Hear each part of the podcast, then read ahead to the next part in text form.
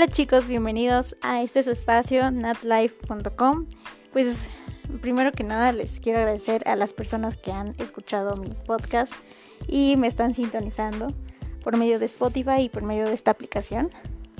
Estoy muy feliz por estar en el segundo episodio, o la segunda emisión, que va a durar igual, igualmente media hora, platicándoles acerca de este tema que últimamente entró a mi a mi vida. Bueno, no últimamente, sino que siempre ha estado ahí, pero nunca le he dado como la importancia. Porque creo que nosotros siempre dependemos de los demás. Y es algo que a mí en muchos aspectos lo he tomado como algo que va a pasar, ¿saben? Una de las partes por las que yo les estoy diciendo esto es que te, te hagas la pregunta, ¿Tú dependes de alguien? ¿Y por qué lo haces? Hablando de este tema, justamente hace unos días estuve, estuve platicando con unos amigos. Una de ellas me dijo que, que no podía salir adelante porque estaba sola y por si su familia no la apoyaba, que su familia como que no le daba ese apoyo emocional que, que uno necesita. Y es válido, es válido decir, ¿sabes qué? Me siento mal, no puedo seguir. Pero aquí viene la parte en la que yo es como estoy pensando actualmente. Siento que nadie va a ver por nosotros. Es muy importante el apoyo de la familia, es muy, muy importante saber que tienes a alguien que está escuchándote y está para ti cuando lo necesitas. Claro que para las personas que somos un poco más sensibles, nos es un poco más difícil dar el siguiente paso. A lo mejor con algo con algo que queramos hacer, con una meta que tengamos, con algo a futuro, ¿saben? Porque todas las personas como que llegan a criticarnos por lo que no hacemos y cuando lo hacemos critican lo mal que lo hicimos cuando lo hacemos perfecto. A lo que me refiero es que como que de todo las personas van a criticar. Y esto hablo por personas como amigos, como gente que no conozcas, como conocidos, como familia. La gente tristemente no quiere ver a los demás bien. O sea, tristemente tienen que ver si estás bien, quieren ver que estés mal. Quieren hacer lo posible porque estés mal para ellos sentirse bien. Es algo cruel, es algo egoísta, pero es algo que pasa. Es algo que la gente saben que triunfaste, saben que, que puedes llegar lejos y hacen lo que sea como para desanimarte o para que no llegues al, al éxito, ¿saben? Una de las cosas que, que le platiqué a mi amiga, le dije, mira, es, yo he pasado por eso, no te voy a decir que fue algo que lo olvidé de un momento para otro. Porque sí se sienten, nosotros sentimos como el desprecio un poco, pues fuerte porque somos sensibles. Pero yo como que agarré el carácter justamente de tantos, tantos momentos y tantas situaciones que he pasado. No voy a decir tampoco que soy la persona que más situaciones malas ha pasado. Sé que muchos niños, adolescentes han pasado cosas peores que yo. Y está bien, lo reconozco, sé que probablemente mis problemas no sean los más complejos del mundo, pero existen, ¿saben? O sea, no, no por ser problemas que no estén, no significa que no existan. Y justamente una de las personas, bueno, la única persona, como les dije, pues es, eres tú mismo. No, nadie va a estar más que tú para solucionar cualquier problema, cualquier situación. Es increíble tener como mejores amigos, tener amigos que te dicen que son hermanos y que siempre te dicen que van a estar apoyándote. Que te dicen, cuando alguien venga a decirte algo, yo voy a estar apoyándote, yo siempre voy a estar ahí. Pues tristemente, por alguna casualidad, por algún enojo, se van y terminas solo, terminas a lo mejor decepcionado, triste. Y más que nada es porque confiabas en él y dependías de él. Porque el momento de nosotros depender de las personas es cuando damos el sentimiento. Es cuando decimos, dependo de ti. O sea, como que nosotros decimos, somos hermanos, somos amigos y sabes que van a estar ahí juntos. Pero cuando se van es cuando duele. Porque básicamente eran pasajeros o no eran amigos o no querían como algo, como que no querían algo sincero contigo. Entonces, es complicado. No voy a decir que tampoco es fácil porque, pues sí, si tú lo pones así, si, tú lo, si ustedes lo piensan, nosotros tenemos que pensar en las cosas que vayamos a realizar para nosotros, para nuestro bien. Y yo mismo me he dado cuenta que, que no tenemos como que dar esa dependencia a nadie. Porque en algún momento todos se van. En algún momento vamos a tener que dejar los amigos. En algún momento vamos a dejar a los hermanos, a la familia, en algún momento se van a ir y tú vas a estar solo. Y eso tienes que tenerlo en cuenta. Y es algo que a mí la soledad siempre me ha puesto muy decaída. No me agrada el tema de la soledad. Básicamente soy pues un poco como que muy depresible. O sea, me deprimo muy rápido. La verdad no sé cómo decirlo, pero como que sí, o sea, bueno, sí soy sensible en ese tema, como, como que siento que no hay nadie y me pongo mal. O al menos estoy trabajando en ello, no digo que al 100 ya lo tenga, estoy trabajando en ello, pero justamente por eso quise platicar con ustedes ese tema de la dependencia. Al decir que somos dependientes, es que vamos y sabemos y tenemos el, el pensamiento de que alguien o algo estará ahí ese alguien o algo a nosotros nos causa conformidad, nos causa tranquilidad y de alguna manera expresamos sentimientos buenos, alegría, amor, pero justamente es a lo contrario cuando termina. Nos ponemos mal porque sabemos que esas personas o esa cosa o lo que haya estado para depender, pues ya no está. Entonces les voy a platicar un pequeño, una pequeña historia de mi vida en la cual como aprendí este contexto. Yo hablaba con, con un amigo, yo tenía un amigo que éramos muy, muy, muy amigos. Justamente él fue un chamelán que tuve en mis 15 años. Fue una persona muy importante para mí. Actualmente muestro algo de cariño hacia él en, en, romántico, así como romance, no. O sea, como cariño de amigos. Y pues, créanme que imagínense cuánto tiempo pasó de que ya no les, le hablara. O sea, ya llevamos como sin, sin jugar, llevamos como cuatro años sin hablar. Fue importante para mí porque coincidimos en muchas cosas. Coincidimos en en mucho en música, coincidimos en pensamiento, nos gustaba componer canciones, éramos buenos amigos, platicábamos de lo que sea, teníamos esa, esa química como buena. En ese momento ya como hace cuatro años que fueron mis 15, pues me, me llamaba la atención, me gustaba, pero no se dio nada más. El punto es de que justamente él es una persona muy fría y una persona que, que también yo, yo como que no sabía por qué había coincidido, porque yo soy como muy, o sea, muy noble, muy como que me aferro un poco a las personas. Y él, la verdad, como que cuando dice que se va, se va y no regresa jamás. Yo la verdad como que cuando me decía eso yo no le creía.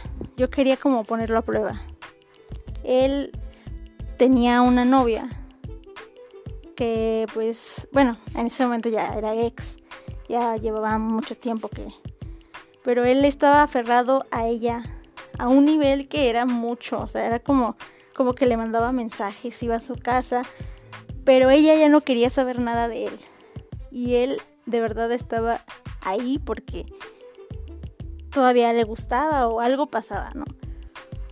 Entonces él me había dicho que si yo hablaba de ella, así pues por alguna cosa que, que diga mal de ella, me iba a dejar de hablar.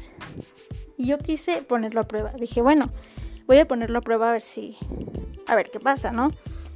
Pues el caso es que no dije algo malo de ella, pero simplemente la mencioné en algún, en algún momento que estábamos platicando él y los demás chamelanes. Dije, ah, pues mencioné algo respecto a ella. En una ocasión, pues hubo el silencio incómodo, dejamos de hablar como por varios días, solo nos veíamos en ensayos, ya no me dirigía la palabra. Entonces yo pues me acerqué y yo le dije, oye, pues, ¿qué pasa? O sea, somos buenos amigos, no sé, pues, me puedes decir, tienes un problema, me puedes contar. Y me dijo, tú sabes lo que hiciste. Y se fue. Entonces yo me saqué de onda porque no entendía. Y ahí fue como cuando cuadraron las cosas porque dije, ah, me, acuerdo que hablé de ella en frente de él. O sea, no hablé mal de, así como algo, dije como una pequeña palabra así, de que no me gustaba tal cosa de ella. Pero no fue como decirle una grosería o algo. Pero pues yo creí que se le iba a pasar. Yo creí que ya cuando fueran mis 15 ya íbamos a ser amigos, íbamos a hablar y todo. En ese momento creo que faltaban como tres semanas para mis 15. Entonces dije, bueno, ya cuando sean mis 15 ya me voy a hablar.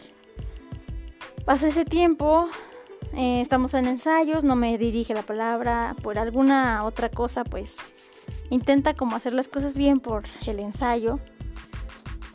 Y pues ya pasa como los últimos días ya de, de que ya casi son los 15 años, entonces yo quería hablar con él para estar bien o ver qué pasaba. Entonces, pues fui con él, le dije, oye, pues, ¿qué pasa? Eh, vamos a hablar o no sé, le pedí perdón porque también dije, bueno, si es algo que le, incomoda o le molesta, pues voy a hablar con él o, o algo, algo le puedo decir. Entonces, justamente él me dijo, que ya todo estaba dicho, que él ya me había dicho que no me iba a dirigir la palabra si hablaba de ella. Entonces yo misma pues le dije, entonces, ¿qué va a pasar después de mis 15? Vamos a hablar, no, vamos, ¿te vas a ir o qué va a pasar? Me dijo, no quiero quedar mal contigo, ni con tu mamá, ni con el trabajo de, tus 15, quiero ayudarlos a ustedes y justamente sí estuvo apoyándonos por, porque era pues chambelán con otros chicos. Pero justamente por eso estaba todavía en el baile, ¿no? Los, bailes que, íbamos a hacer en mis 15 años. Entonces, justamente eh, después me dijo que después de eso ya se iba a alejar de mí Justamente me había bloqueado de Facebook, de WhatsApp.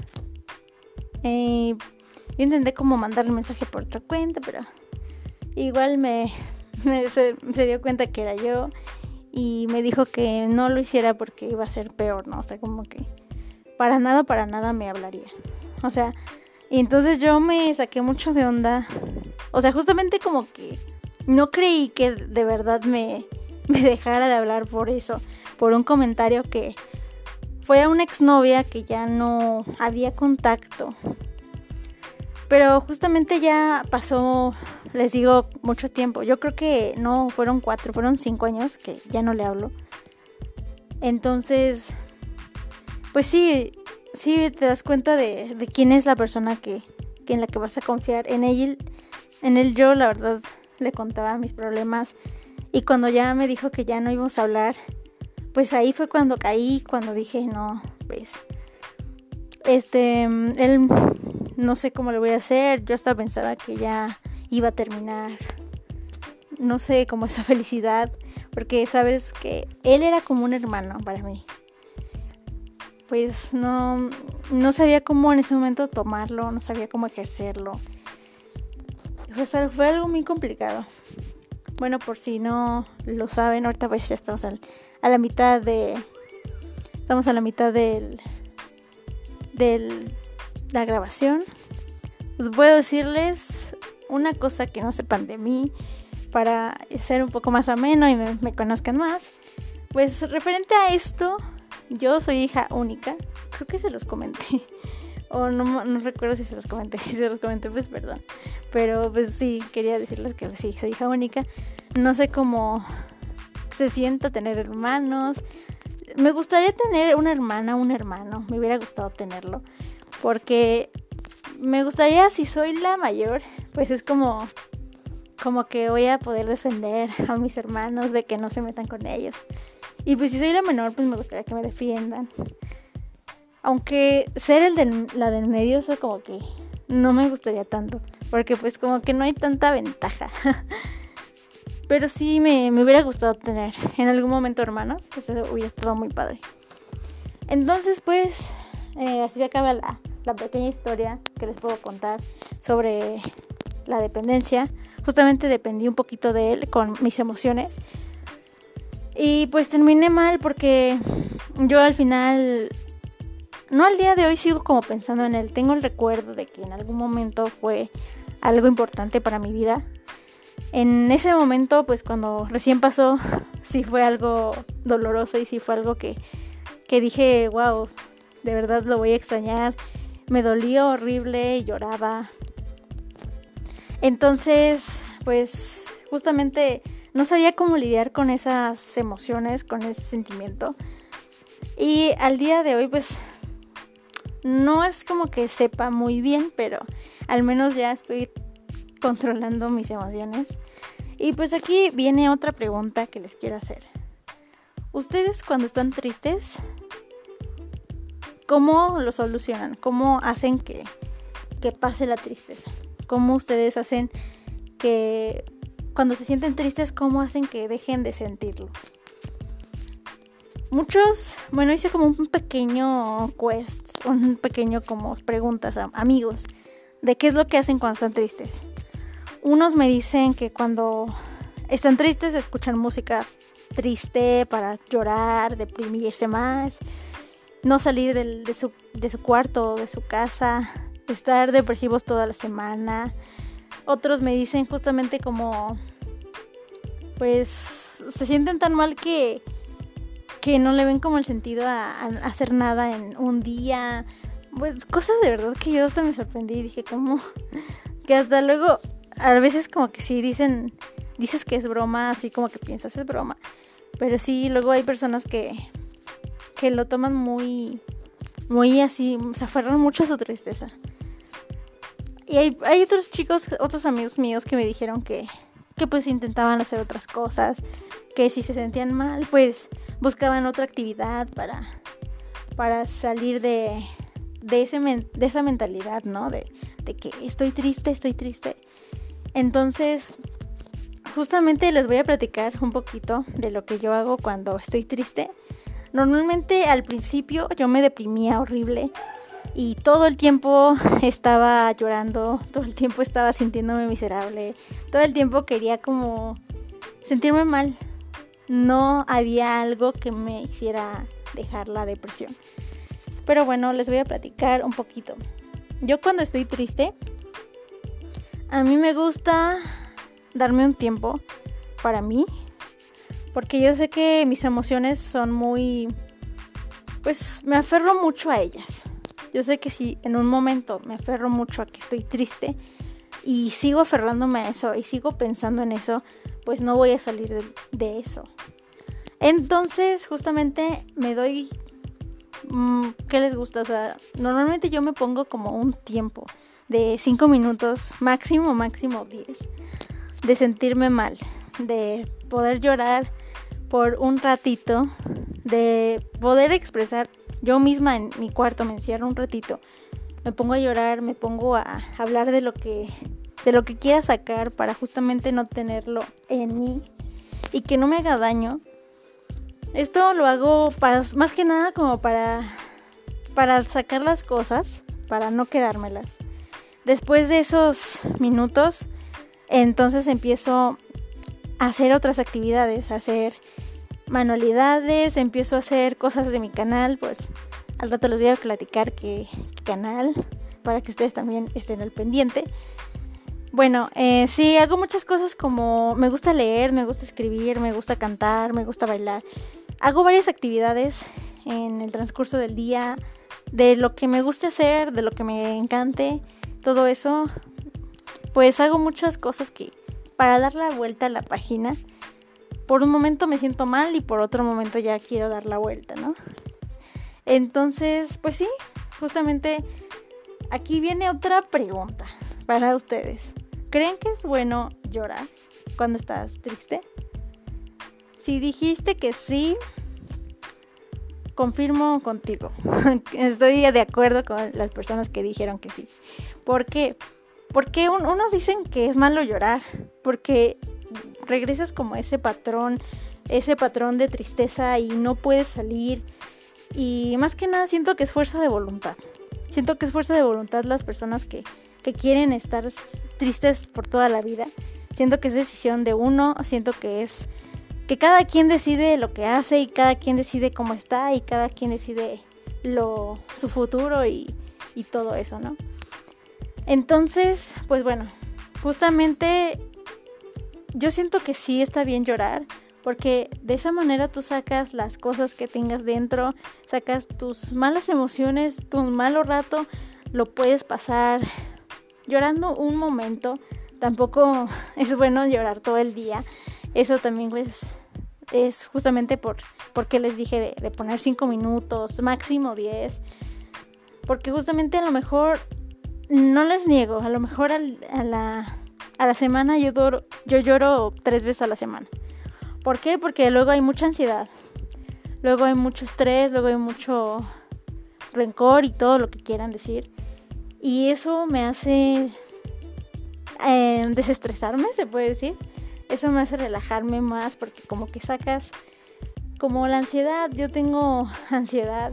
Al menos a mí me hace, me sirve un poco llorar y sacar un poco lo que tengo depende también mucho de, de cómo sean las personas y depende mucho de ti, de cuánto tiempo quieras. O sea, puede ser por mucho, yo creo que cuatro veces a la semana, unos cinco minutos, diez minutos. Esto depende pues de cada quien también. Y justamente por eso lo hago, por eso creo que está bien. No digo que está mal, o sea, porque todo en exceso es malo. Y eso lo sabemos.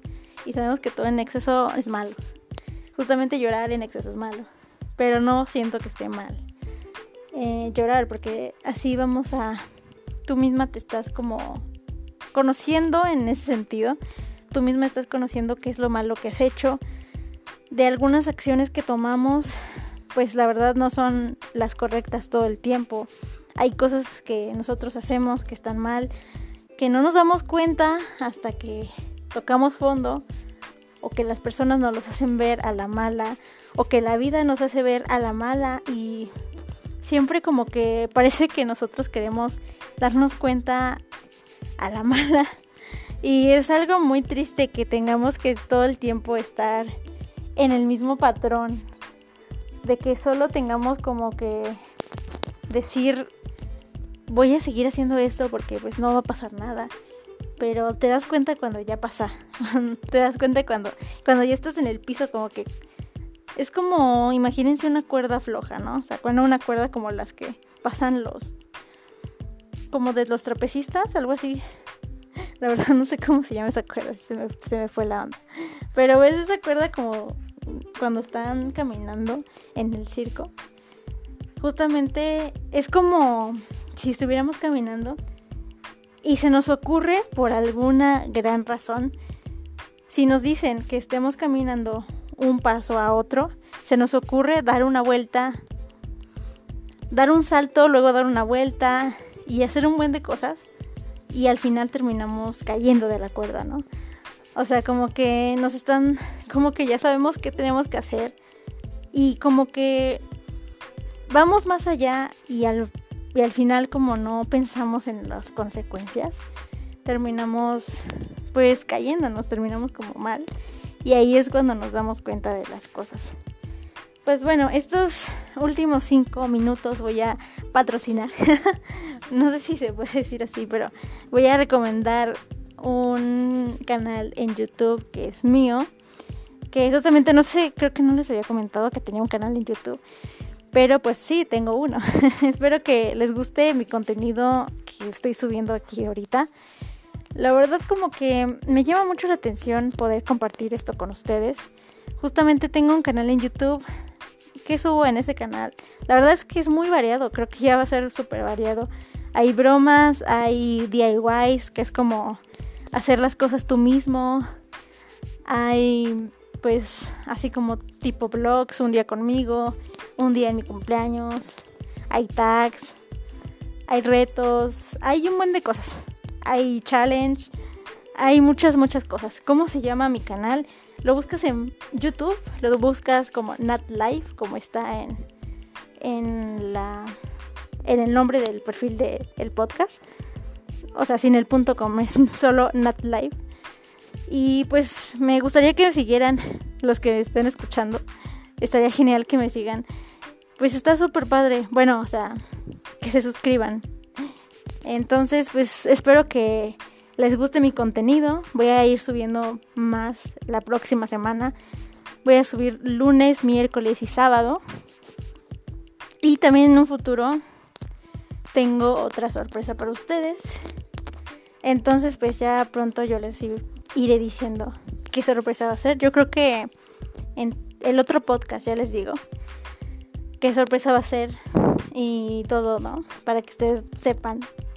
Entonces justamente estoy emocionada porque hay muchas cosas como que tengo en mente de hacer. Justamente uno de estos fue el podcast que lo empecé la semana pasada, que ahorita pues quiero ser constante los domingos. Y justamente aquí ya nada más faltan tres minutos, ya falta poquito para que acabe pues agradecerles a las personas que están ahorita escuchando, que llegaron hasta este punto del podcast, que siguen, pues que, quieren, que creo que van a seguir mis podcasts, todos los que vayan a salir, los que hayan llegado desde el primero, bueno, que, que hayan escuchado, pues los que he subido. La verdad, gracias por, por escucharlos. Yo los prometo que voy a estar constante y no voy a fallar en subir uno. Pero pues bueno, aquí acabamos, creo que tengo que dar la conclusión de este podcast. Justamente aquí hablábamos de si tú dependes de alguien. Ok, aquí yo digo que está bien de alguna manera depender un poco de los demás. Porque te forma el carácter. Te forma el carácter y sabes cómo cómo debes de aplicar las cosas en un futuro y sabes cómo las demás personas manejan algunas situaciones. Justamente para poner en duda esas situaciones. Digamos, no sé, si tú les preguntas a algunos, oye, yo creo que yo quiero, a lo mejor de broma, ¿no? Yo quiero falsificar este billete porque pues quiero otro, ¿no? Y uno te puede decir, no, sí, es que yo creo que puedes hacerla así, y entonces otras personas te van a decir, no, es que yo creo que eso está mal, te pueden cachar. Pues puedes considerar todo lo que te digan los demás, tus amigos, tu familia. Y ya en base de eso, ya defines, ¿no? De, ay, no, yo creo que no porque, porque está mal. O yo creo que sí porque me convence la idea. Son cosas que te definen como persona. Pero también siento que tienes que dejar de depender porque al final la única persona que va a estar apoyándote va a estar 24/7, va a estar para ti y nunca va a dejarte. Eres tú mismo. Las personas secundarias, yo les digo, que es familia, amigos, hermanos, mejores amigos, básicamente todos, van a irse en algún momento. Pueden defraudarte en algún momento puedes confiar tanto en esas personas y puedes hasta confiarles todo. O sea, tampoco, no digo que no seas desconfiado de todos, pero no dependas del todo de los demás. Pues bueno, pues por mi parte es todo. Yo soy Nat y nos vemos en el siguiente podcast. Bye.